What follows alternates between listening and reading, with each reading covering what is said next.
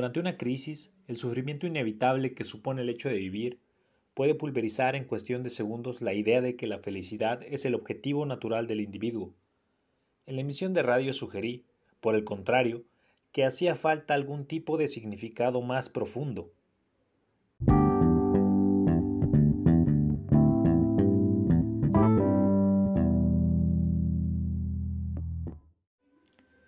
¿Qué onda amigas? ¿Qué onda amigos? Está bien cool lo que acaban de escuchar, ¿sí o no? Es, es un fragmento de la introducción de este libro del que ya les he platicado mucho, 12 reglas para vivir de Jordan B. Peterson. Y me pareció, a mí, me gusta mucho, o sea, ese, ese, libro me gustó mucho, estoy pensando leerlo otra vez, pero la manera en la que escribe esta introducción me parece bien, bien salvaje, bien, bien perrona. Entonces, creo que Creo que va muy ad hoc para el episodio del día de hoy. Ese pequeño fragmento. Pero bueno, sin más, bienvenida, bienvenido eh, a este tercer episodio del podcast Sé un campeón. El día de hoy vamos a hablar de la felicidad. El título de este episodio es La felicidad es un asunto colateral. Y pues bueno, vamos a darle. La realidad es que ser feliz es importante. Todos queremos ser felices. Es, la verdad, es, y es bien obvio, ¿no? O sea, todos queremos ser felices. Y ser feliz es importante. Muy, muy importante. No, no, yo no conozco a alguien que activamente quiera ser infeliz. Y dudo mucho que tú también conozcas, bueno, que tú conozcas a alguien que activamente quiere ser infeliz. Y esta idea es tan importante que de hecho un buen de un buen de empresas, un buen de personas, un buen de organizaciones, etcétera, etcétera, nos venden la idea de que es la cosa más importante, o sea, de que ser feliz es la cosa más, más importante de todas. O, en su defecto, nos venden la idea de que la única cosa que realmente importa es ser feliz. O sea, que sí hay otras cosas importantes, pero la que real, real, realmente importa es ser feliz. Pero, ¿esto es así? ¿Tú qué opinas? O sea, ¿tú realmente crees que esto es cierto? Si a mí me preguntas eso, o me hubieras preguntado eso hace algunos años, yo te hubiera dicho Simón, o sea, sin broncas, eso es lo, lo único o lo más importante. Eh, sin embargo, si ahorita tú me lo preguntas, yo pues te respondería diferente. Y eso es lo que quiero hacer en el episodio de hoy. Otras personas, eh, filósofos, gente a la, a la que yo he escuchado, creen que quizá eso no sea lo más importante y yo, gracias a esas personas, creo también lo mismo. Y pues ahorita te voy a explicar bien bien por qué creo eso. Pregúntate lo siguiente. ¿Qué pasa cuando las cosas no salen bien? Porque seamos honestos, o sea, la neta es que hay un buen de veces en las que las cosas salen mal, en donde las cosas no salen bien. Habías planeado algo y de repente todo se va pues al demonio y sale horrible y, de verdad no. O sea, no, no sale como lo habías esperado, sale mal. Quizá me atrevería a decir que la mayoría de las cosas que planeamos pues no salen de acuerdo a como nosotros habíamos querido y en cierto sentido pues salen mal.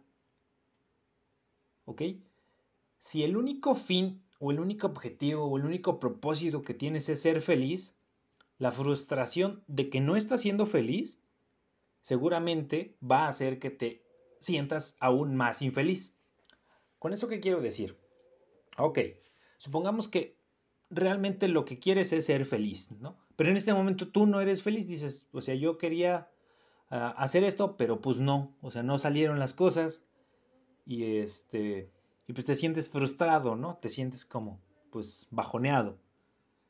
Si, si, si el único objetivo que tú tenías al hacer eso era ser feliz, ¿qué es lo que sucede? pues estás bajoneado, habías hecho las cosas para sentirte en un estado de ánimo diferente, para sentirte feliz, y ahora pues estás infeliz, entonces pues la frustración aumenta, ¿no? Como que parece un círculo pues vicioso, algo así. Ahora, ¿tú qué crees? O sea, con lo que te acabo de decir, ¿tú qué crees? ¿Deberíamos perseguir la felicidad? O sea, Sí, deberíamos de buscar primariamente eso. Eso debería de ser el top de lo que deberíamos nosotros de andar persiguiendo, de andar buscando.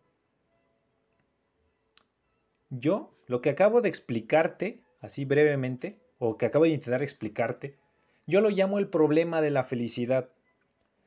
Yo creo que si tú pones a la felicidad como tu objetivo, a medida que te vas acercando, esa cosa se va alejando. ¿Y con eso qué quiero decir? Eh, supongamos que, no sé, tu meta es quizá, o sea, ser feliz, pero, pero hacerlo a través de, de este, no sé, un aumento, que termines la carrera, lo que sea, ¿no?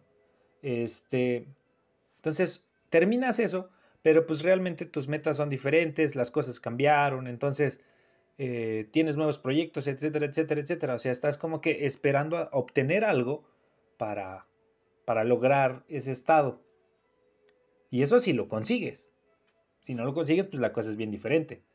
¿Sale? Entonces, este deseo de buscar, de perseguir, se convierte, pues, pues en algo muy, muy ilusorio, yo lo, yo lo diría así.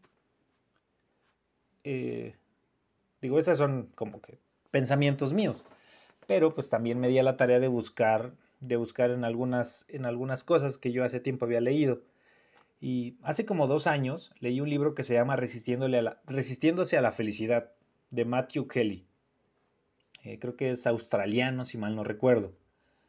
Y algo que me gustó mucho de este libro es que dice que realmente nosotros sabemos cuáles son las cosas que de cierta forma nos hacen felices, que nos ponen en un, estado de ánimo pues, pues diferente, o sea, que nos ponen contentos. Lo que sucede es que nos resistimos a hacer esas cosas, de cierta manera nos resistimos a la felicidad. A mí eso me pareció interesante porque creo que muchas veces así pasa, o sea, como que eh, saboteamos nuestra propia felicidad, ¿sale? Como que coartamos para que las cosas salgan mal y, nos sientamos en un estado de ánimo pues pues infeliz. Esta idea de veras me gustó, pero creo que se puede mejorar. Creo que hay algunas cosas sutiles que se pueden ir mejorando. Yo creo que no está completa. Obviamente hay cosas que nos ponen en un estado de ánimo muy chido, o sea, que nos ponen de buen humor y que inclusive podríamos decir que pues, nos hacen sentir felices, o sea, hacen que estemos felices. Pero aún así, al hacer esas cosas, nada te garantiza que todo salga bien. Por poner un ejemplo, a mí me gusta mucho eh, estudiar física, bueno, leer cosas de física. Eh, en particular, no sé, X cosa, ¿no? Y lo disfruto mucho. Cuando me pasaba ahí las horas estudiando en la biblioteca de la universidad, lo disfrutaba mucho. Pero eso no quiere decir que en ocasiones yo no me sentía frustrado y en ocasiones realmente no lo disfrutaba. ¿Por qué? Porque las cosas no salían como yo lo estaba, como yo lo estaba eh, imaginando, como yo lo había planeado. Sale aún en cosas que realmente me gusta hacer, o sea, aún en cosas que realmente disfruto, a veces no hacen que me sienta contento. Por ejemplo, eh, esto que les acabo de decir de la, o sea, de estudiar, igual hay veces que a mí me gusta mucho hacer ejercicio, ya les he platicado, que, que realmente no, o sea, no me ponen en el estado de ánimo que yo, que yo había pensado. Por eso es lo que les digo, o sea, aún así, en las cosas que a ti te gustan hacer, o sea, que disfrutas, que etcétera, que pueden poner tu estado de ánimo pues mejor, aún así las cosas pueden salir mal ahí. Y pues eso obviamente pues hace que pues nos frustremos y que, volvamos a caer en este estado en este estado triste, en este estado infeliz.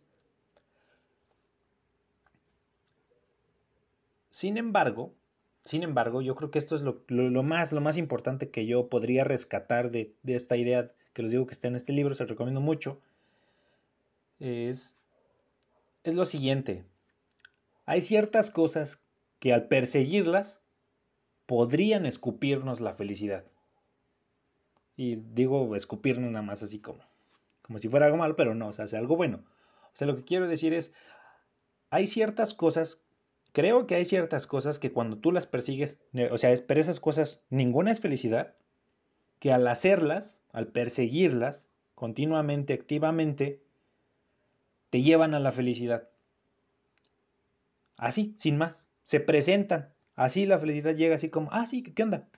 Así creo que, pasa. Y eso, o sea, esto que te acabo de decir, es un cambio brutal, así brutal, brutal de las cosas. ¿Sale? Y mucha gente cree lo mismo. O sea, otras personas, en particular, eh, neta, neta, soy bien fan de Jordan B. Peterson. Ese tipo es un crack. Este, en particular, él lo explica yo creo que muy bien. Ahorita dame unos minutos y te lo voy a explicar más o menos como él, como él, lo, como él lo dice. Eh, digamos esto de, perseguir otras cosas, se refiere a algo más. ¿Sale? O sea, se refiere a poner algo que sea más grande en el lugar que le queremos dar a la felicidad. Y lo que estas personas dicen es, si tú pones en lugar de, de la felicidad como el objetivo primario, si tú pones significado o propósito, las cosas son mejores. O sea, las cosas son mucho mejores de lo que, de lo que serían si tú pones a la felicidad ahí. Ahora, esto yo donde lo, lo vi. Este, yo lo vi en un debate que está ahí en, en YouTube. ese debate fue hace como, no sé, un año, un poquito más, antes de la, antes de la pandemia, entre un filósofo que se llama Slavoj Žižek y Jordan B. Peterson, en donde hablaron eh, de economía, hablaron de, felicidad justamente y hablaron pues de otra cosa. La verdad cuando lo, cuando lo, cuando lo vi, dije, órale, la neta no creo que, que, me lo chute todo, porque dura dos horas y media, una cosa así. Pero, pero me lo reventé todo, o sea, la neta es, son, es, es gente que piensa brutalmente, o sea, que tiene ideas y aparatos intelectuales poderosos, de veras, de veras, fue como, órale, eso no lo había pensado así, esto está bien chido, en esto no coincido, pero, pero la neta la manera en la que lo explica es sumamente interesante, cosas así. Y es un fragmento así pequeñito, o sea, de esas, de esas dos horas y media en donde, en donde sacan esta idea, es un fragmento así pequeñito. Y realmente lo que dicen es, es eso. Eh, cuando tú pones significado o propósito en tu vida y lo persigues, eso inevitablemente te lleva a encontrar la felicidad, a encontrar estos destellos de felicidad, porque yo creo que igual tú, o sea, yo, igual tú que me estás escuchando, yo creo que la felicidad se presenta justamente en, en destellos, en guiños, y que vale la pena, totalmente, o sea, totalmente eso vale la pena. Jordan, eh, bueno, Peterson tiene muchísimo, muchísimo el feeling de tomar responsabilidad de, de tu vida, de las riendas, de, de pues de, tu caballo, de lo que estás haciendo. Esa es como una de sus eh, frases o, o, insignias de él, o sea, tomar responsabilidad de lo que estás haciendo. Y él dice eso, o sea, si tú en vez de buscar felicidad, buscas eso, tomar responsabilidad, eso inevitablemente te va a llevar a, la felicidad, inevitablemente. Y, como les digo, no es el único que piensa estas cosas. Slavoj Žižek que digo estaban debatiendo, en esa parte del debate coinciden en ese punto en específico, que la felicidad se presenta como un aspecto, como un asunto colateral, que no la, no la persigues, o sea, persigues algo más grande, algo diferente, y eso inevitablemente te trae felicidad. Yo eh, hace algunas semanas estaba tomando una, una materia que tiene que ver con sistemas complejos y, hay algo que a mí me, que me, llamó, que me llamó mucho la atención de esto y lo relacioné con eso. Esencialmente un sistema, un sistema complejo eh, yo lo definiría como algo que presenta una propiedad a la cual le llamas propiedad emergente. Por poner un ejemplo, yo creo que todos hemos visto de repente a, las, a los pajaritos que andan ahí, o sea, bueno, estas parvadas que andan ahí como en las tardes, sobre todo en los árboles, que andan ahí como pues echando desmadre y que hacen un buen de ruido, pero que o todos se están moviendo a lo loco. Y hay algunos momentos en donde todos o sea, están moviéndose así como a lo loco y de repente empiezan a bailar así como todos en armonía. Seguramente lo has visto y si no, pues pon atención y vas a ver que a veces, a veces sucede eso. Y esa, ese es un ejemplo de una propiedad emergente. Un comportamiento colectivo de todo el sistema que no se puede explicar solamente cuando analizas una pequeña parte, en este caso pues un pajarito o dos, o sea que realmente tiene que ser analizado por completo. Entonces, yo me imagino algo así a la felicidad, como un aspecto colateral, como una propiedad emergente que aparece cuando consideras un chorro de cosas y cuando pues persigues algo que es diferente, diferente, que es algo más grande, ¿ok? Y, y además de estos dos tipos, encontré una charla TED. Si no has visto charlas TED, te estás perdiendo de cosas bien poderosas. Este, encontré una charla TED de una, de una psicóloga que justamente se titula eh, que hay más cosas en la vida que ser feliz. A mí me llamó mucho el título de, de, ese, de esa charla, porque dije, mm, pues qué cosas serán esas. Y lo que, lo que dice es exactamente eso, significado o propósito. O sea, eso, pon, eso en tu vida, ¿ok? Y lo que quisiera hacer es desglosarte cuatro puntos o cuatro pilares para obtener una vida así, o sea, para tener una vida significativa, una vida con propósito. En vez de perseguir felicidad, perseguir propósito, perseguir significado, perseguir sentido. ¿Ok? Y esencial, te digo, son cuatro y son los siguientes. Sentido de pertenencia, eh, un propósito que tiene que ver con algo muy específico, ir más allá de uno mismo y contar historias. ¿Ok? Eh, de igual forma, esta, esta, esta psicóloga, se me olvidó su nombre, pero este, te lo voy a poner ahí en la, en la, descripción del, podcast. Tiene, tiene un libro, el cual pues ya, ya lo tengo ahí, pues a ver si, a ver si me lo leo. Se ve muy bueno, se ve muy muy bueno. Pero bueno, el primer pilar, el sentido de pertenencia. Dice que uno puede construir una, una vida significativa cuando esa persona es valorada por lo que realmente es. O sea, cuando pertenece a un grupo y es valorada por lo que es, y al mismo tiempo esta persona valora a los demás por lo que son. Y esto es diferente a que te valoren por cosas superficiales y no tanto como las cosas que te gustan, las cosas que te disgustan, las cosas que piensas. ¿Sale? Porque una cosa es que a mí, por ejemplo, me gusta el básquetbol y que pues los chavos con los que juego básquetbol pues me aprecien solamente, solamente por eso. Digo, Emanuel no solamente es alguien que juega básquetbol, Emanuel es un conjunto de es un conjunto que tiene adentro metidas muchas, muchas cosas. ¿Sale? Entonces, este sentido de pertenencia profundo en donde realmente las personas te valoran por lo que eres, por lo que les aportas a, a ellos y al mismo tiempo tú las valoras por lo que son, así, por lo que son. O sea, hay cosas que a lo mejor te disgustan, hay cosas que a lo mejor te agradan muchísimo, pero a final de cuentas las valoras porque alcanzas a ver todo ese panorama general. ¿Ok? Entonces, esa es como primera característica de este sentido de pertenencia profundo.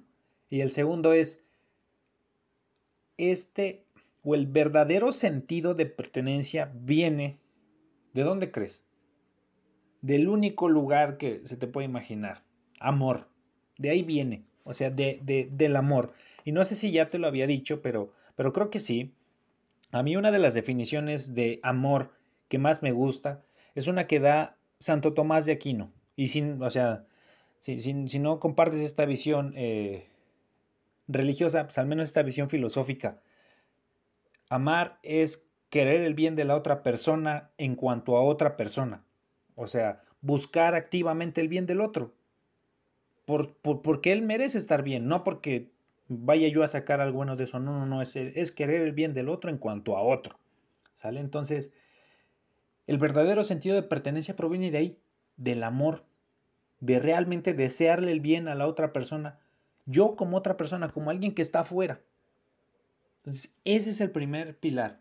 O sea, rodearte de personas que realmente te valoren por lo que eres y que al mismo tiempo tú valores a esas personas por lo que son que en tu vida hay amor. El segundo pilar, el propósito. No se trata de las cosas que quieres lograr, no se trata de, de tener tres doctorados, ocho maestrías, cosas así, ¿no? O sea, por poner, por exagerar y por poner un ejemplo. No se trata de eso. No se trata de cuánto dinero quieres hacer, cuánto, eh, cuánto, no sé, este, piensas invertir en tal cosa, bla, bla, bla. No, no, no se trata de eso. Eh, a final de cuentas sí termina siendo algo importante, pero, pero no lo más importante.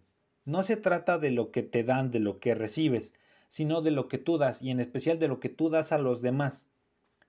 ¿Qué pasaría si usaras tus fortalezas para servir a los demás, para ofrecer a los demás algo bueno? Eh, por contarles una anécdota. En una ocasión estaba yo en la universidad, estaba ahí en mi cubículo, entonces pues yo llegaba muy temprano y pues desde, desde la mañana ahí estaba dándole bien duro a las cosas que, que hago en el grupo de investigación, ¿no? Y, y, de repente llega un chavo que acababa de entrar a la licenciatura y, el cubículo en donde estoy antes era un cubículo de ayudantes, o sea, ahí llegaban los chavos y preguntaban. Y, pues este muchacho llega y me dice, oye, este, aquí es el cubículo de ayudantes, es que tengo bla, bla, bla, no, no le entiendo tal cosa, ¿no? ya le dije, le digo, no, brother, aquí no es. Digo, creo que es allá arriba, pero ahorita es algo temprano, entonces la neta no sé si estén, ellos llegan más tarde. Y así como de, chale, este, este chavo, ¿no? Así como de, ay, es que no le entiendo y así. Y le, y le pregunto, ¿de qué es? ya me dijo, ah, pues es de mecánica, así elemental, una cosa, ¿no? Y este, ya dije, ah, de eso creo que sí, se a ver, ven, a lo mejor te ayudo. Entonces, eh, me sentí bien.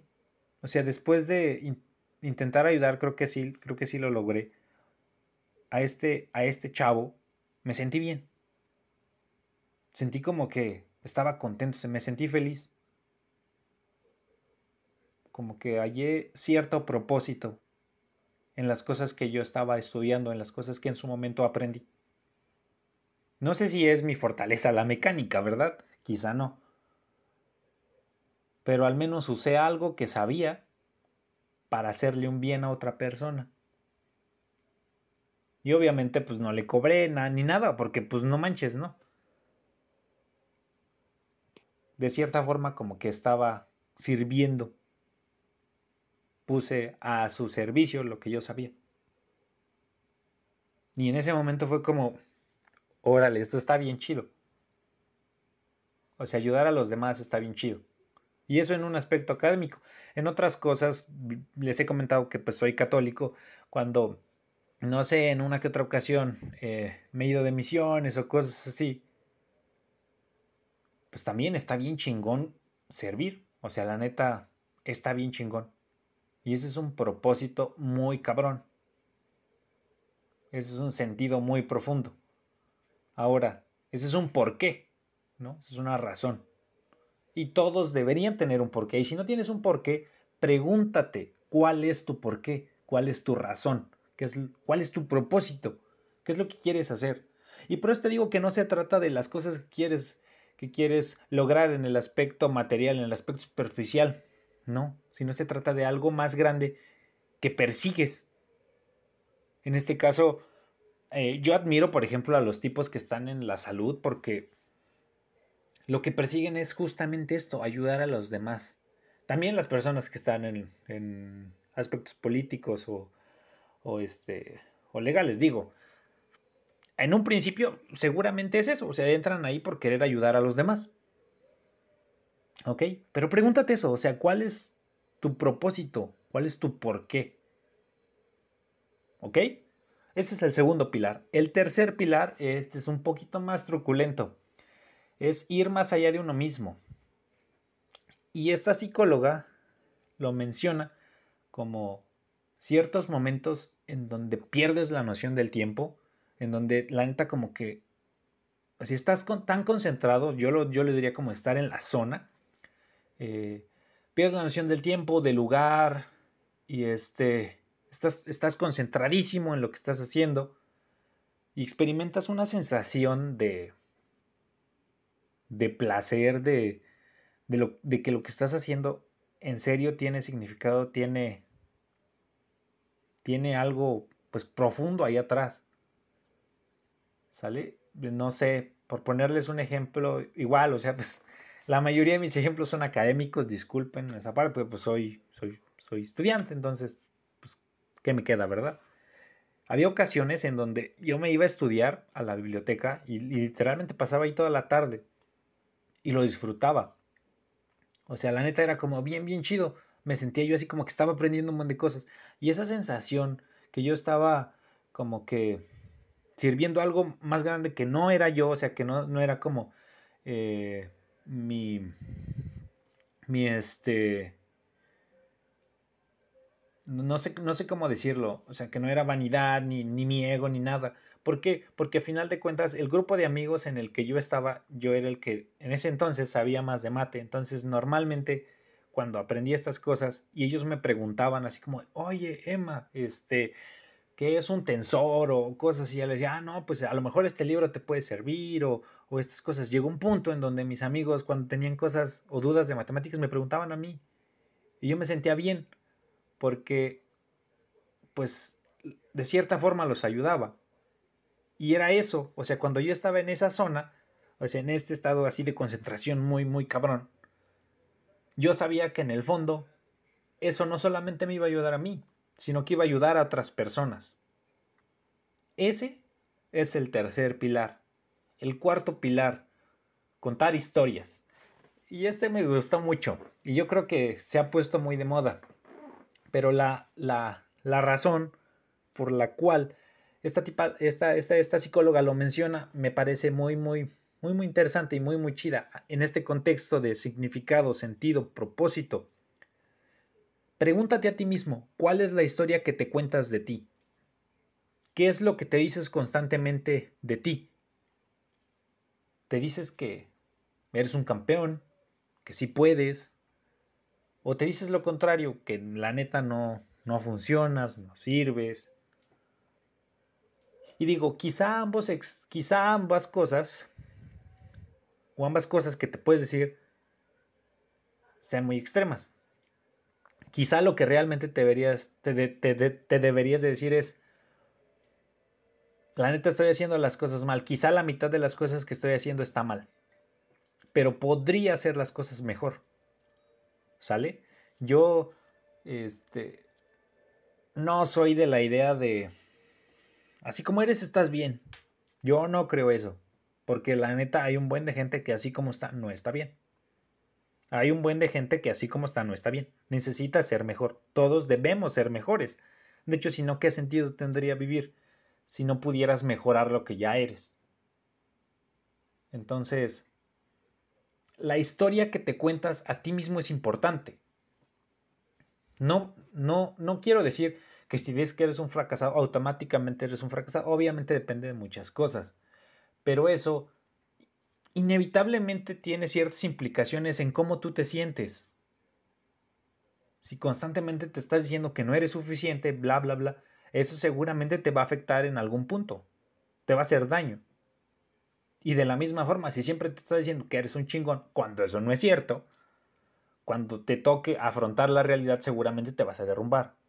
Sin embargo, cuando te ves realmente como eres, pero con esa oportunidad, con ese potencial, de hecho eso es un concepto en física que es muy bonito. No sé si recuerden sus clases de la, de la secundaria o de la prepa. Hay pues, diferentes tipos de energías y una de ellas es energía potencial. Y a mí me gusta relacionarla como energía que está ahí, y que puede ser utilizada. Entonces, cuando alguien dice tienes ese potencial es, tienes algo, no sé qué, guardado ahí en ti, que te lleva o te podría llevar a hacer cosas bien chingonas, a hacer cosas bien, bien, bien perronas. ¿Sale? Debes entender qué te llevó a convertirte en lo que eres. Eso es importante.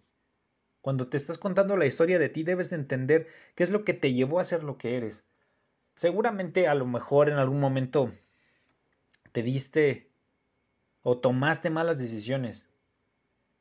Y es importante que sepas en dónde tomaste esas malas decisiones y en dónde tomaste buenas decisiones. Es importante que entiendas lo que te llevó al lugar en donde estás, sin culpar a nadie, que tú tomes responsabilidad de las cosas que estás haciendo. ¿Por qué? porque nosotros somos los autores de nuestras propias historias. A final de cuentas, tú decides qué historia te quieres contar. Si te quieres engañar diciéndote que eres un fracasado, si te quieres engañar diciéndote que eres un chingón cuando no lo eres. Lo importante está en que intentes ser lo más imparcial, pero que al mismo tiempo veas en ti ese potencial. En una, en una publicación que vi de, de, Jordan B. Peterson en, su Instagram, les digo, soy bien fan, debo de, debo de aceptarlo, decía algo así como, tú sabes que ahorita no eres lo más chingón que podría ser, y lo sabes, ¿no? O sea, ahorita no eres lo más chingón que puede ser, y lo sabes. Y yo creo que eso es estimulante. Eso ciertamente nos da un sentido de, o sea, nos da significado, nos da propósito. El saber de, ahorita estoy haciendo las cosas bien, pero este no es la mejor versión de mí. Y eso está bien choteadísimo, ¿no? O sea, busca la mejor versión de ti mismo. Sí, la neta, está bien choteado. Pero es una idea bien chingona. Esos son los cuatro pilares sentido de pertenencia, propósito, ir más allá de uno mismo y la historia que te cuentas de ti mismo. Esta, vean esta charla TED, de veras les va, seguramente les va a aportar muchísima, muchísima luz. Y este, y esa es una de las cosas que a mí de veras, de veras me llamó la atención y que quise dejar en este episodio. Ciertos consejos prácticos de, de lo que estamos de lo que estamos haciendo. Repensar algunas cosas, redireccionar lo que se tenga que redireccionar. Y al final, pues ser un chingón, porque pues de eso se trata, la neta, ¿sí o no? Y pues bueno, como, como pensamientos finales, pues lo siguiente. Tener una vida con significado es algo difícil, la neta es algo difícil, requiere de un chingo de esfuerzo. Realmente es una batalla de todos los días, pero definitivamente es algo que vale la pena. La felicidad es algo que va y viene, pero lo que te sostiene en los momentos de dificultad, o sea, en los momentos en donde las cosas realmente se fueron al demonio, o sea, lo que te sostiene ahí es el significado, el entender que estás haciendo las cosas por un motivo, por una razón, como les decía en el episodio pasado, o sea, sufrir a tonto pues no está chido y es y si estás sufriendo a tonto pues, pues detente, no no lo sigas, a menos que te guste, pero no. En cambio, cuando toleras el sufrimiento, porque hay un propósito detrás, eso cambia las cosas. Entonces, tener un propósito, tener un sentido de lo que haces, te da algo a qué aferrarte, te da algo más grande que solamente, pues el me siento bien ahorita. Encuentra tu propósito, encuentra tu porqué, amiga, encuentra tu porqué, amigo. ¿Sale? Lo digo así porque pues siento raro decir sister o brother, pero pero encuentra tu porqué, encuentra tu propósito. Dale un significado a lo que haces. Si aún no lo tienes, neta, pregúntate estas cosas, empieza a a intentar cada uno de estos cuatro pilares, ese sentido de pertenencia, o sea, rodearte de personas que realmente aprecies, no por lo que no por cómo se visten o por lo que piensan, sino por lo que son. Tener este, este, este propósito de, de, de, de servir, por ejemplo, a los demás. Este ir más allá de uno mismo, la historia que te cuentas, o sea, cambiar y redireccionar esas cosas. ¿Sale? Dale un significado a lo que haces, dale un porqué. Y dale bien duro, bien, bien duro, o sea, neta, esfuérzate. Échale un buen de ganas. Tú sabes que ahora, como te decía ahorita esto de Jordan Peterson, ahorita justo en este momento tienes el potencial de ser mucho más de lo que ya eres. Tienes el potencial de ser mucho mejor. Tener una vida con significado inevitablemente te va a llevar a tener una vida feliz. ¿Ok? De veras, de veras. O sea, yo creo que inevitablemente te va a llevar a, tener una vida feliz. Eso inevitablemente suena raro en este contexto, ¿no? Pero así es. O sea, yo creo que cuando pones significado, propósito, eso contiene la felicidad. Pues bueno, eso fue pues lo que les quería decir, este, pues no sé, disfruté mucho, creo que me emocioné y cuando me emociono, pues de repente me debrayo, pero, pero creo que también es algo bueno, ¿sale? Este, así quedó el episodio de esta semana. Espero te haya gustado, la neta, o sea, los episodios los hago con mucho amor, con mucho gusto y la neta esperando que, pues que te pueda dejar algo bueno. Ojalá también que te, que te sirva de algo. Si así fue y crees que a alguien más, alguno de tus compas, alguno de tus amigas les puede servir, pues recomiéndaselo. Y pues te digo, ya sabes dónde seguirme, la cuenta del podcast Seamos Campeones. Ahorita está un poco ausente porque eh, las cosas que hago en el grupo de investigación en el que estoy se pusieron algo pesadas y, y pues bueno, o sea, como que he andado un poquito ausente en, la red social de, mi podcast. ¿Sale? En, mi cuenta personal ahí sí pues, subo cada, de repente cada babosa, pero, pero pues no quiero hacer eso en, la cuenta de, del podcast. Eh, esto de estar ahí ocupadillo, creo que solo va a durar ahí una que otra semana más. Entonces, pues ya cuando las cosas vuelvan a su estado normal, seguramente le voy a dar así chido ahí, van a ver cosas y frases y, y, y pues interacción, ¿sale? Y, y pues bueno, antes de que ya despedirme, despedirme, que no se te olvide, o sea, que no se te olvide, brother, sea un campeón, ¿ok? Hasta la próxima.